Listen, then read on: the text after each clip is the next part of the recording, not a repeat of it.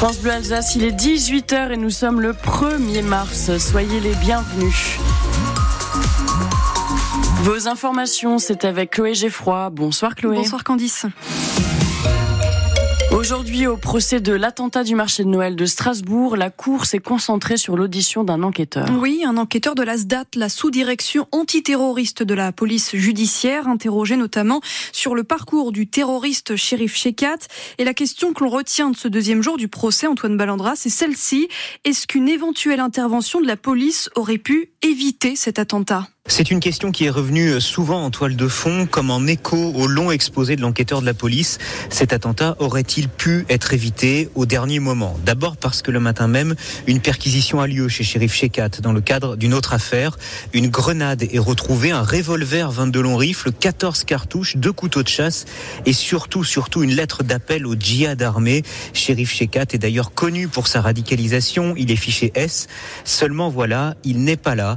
Alors s'agace un avocat à l'audience. Qu'est-ce qui a été fait entre 7h du matin ce 11 décembre 2018 et 17h50, l'heure où les caméras vidéo de la ville filment malgré elle le terroriste en plein repérage rue des Orfèvres Maître Spano pour les parties civiles, cet homme qu'un fichier S radicalisé, disparu des écrans radars en plein marché de Noël et pu ne pas être recherché en urgence. Un autre avocat pose l'autre question qui brûle les lèvres. L'attaque a-t-elle été précipitée involontairement par cette perquisition du matin?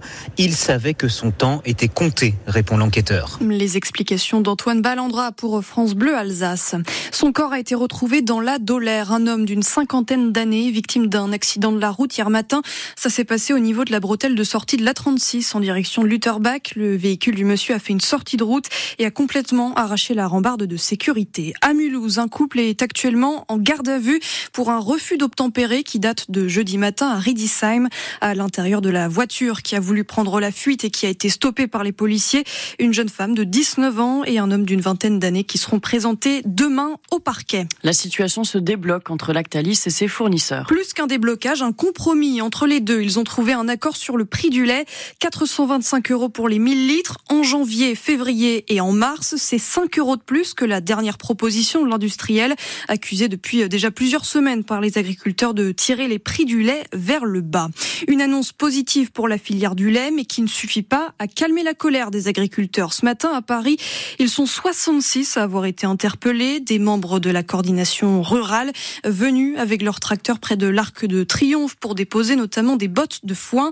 Et parmi les manifestants, il y avait une dizaine d'Alsaciens venus du Bas-Rhin. Ludovic Groffel travaille dans une exploitation à Wallenheim. Il conduisait l'un de ces cinq tracteurs décorés du drapeau alsacien. Nous sommes partis du 77 euh, vers 2 heures du matin d'une ferme euh, qui nous a accueillis pour la nuit sur l'autoroute avant le périphérique. Nous avons été euh, stoppés par les policiers. Ils nous ont fait attendre euh, près d'une heure. À chaque fois, nous disaient on attend, on attend, on attend des réponses. Au bout d'un moment, ben, à force de nous dire on attend, on attend, on attend, ben, on a fait marche arrière et puis on a semé le, barrage policier. Ils étaient devant. Derrière, il y avait un peu de place. Ben, j'avais un peu de, de policiers derrière, donc j'ai un peu roulé fort. J'ai pas trop respecté le, le code de la route, on va dire. Et puis, à un moment, ben, j'y étais au, à l'Arc de Triomphe, quoi. Il y avait des collègues déjà présents depuis 4 heures du matin. Et puis, euh, ils ont ouvert les bottes de Paris et puis on s'est garé sur, euh, sur le rond-point de l'Arc de Triomphe. Quoi. J'étais un peu fou quand même.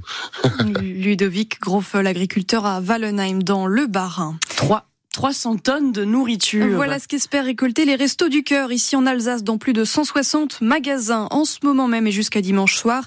Les bénévoles sont à pied d'œuvre. Vous ne pouvez pas les rater à l'entrée du, supermarché. Ils portent un gilet rose. Ils sont à peu près une centaine sur les deux départements. Parmi eux, Michel, une fidèle de l'association. Elle a déjà organisé plusieurs collectes pour les Restos du Cœur du Barin ce qu'on veut beaucoup, c'est des boîtes de légumes, des boîtes de, de conserves, mais qu'on pense surtout aussi aux personnes seules. Puisque quand on achète, c'est toujours des gros contenants, des kilos, des grosses boîtes.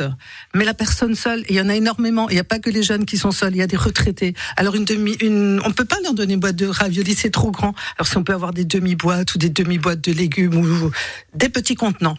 Et ensuite, une population qu'on oublie toujours, puisqu'on parle toujours de bébés. Mais ces bébés, ils grandissent un moment. Et les petits-enfants, ils n'ont pas droit du chocolat en poudre pour boire du chocolat chaud. Ces produits-là, ils permettent de diversifier, tout ce qu'on a toute l'année.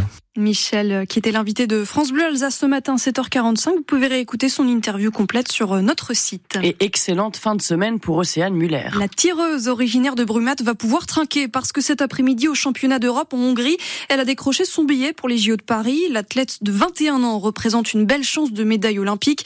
Elle avait fini cinquième aux Jeux olympiques de Tokyo. Alors, on y croit. Et on fait le point sur la météo ce soir. Merci Chloé.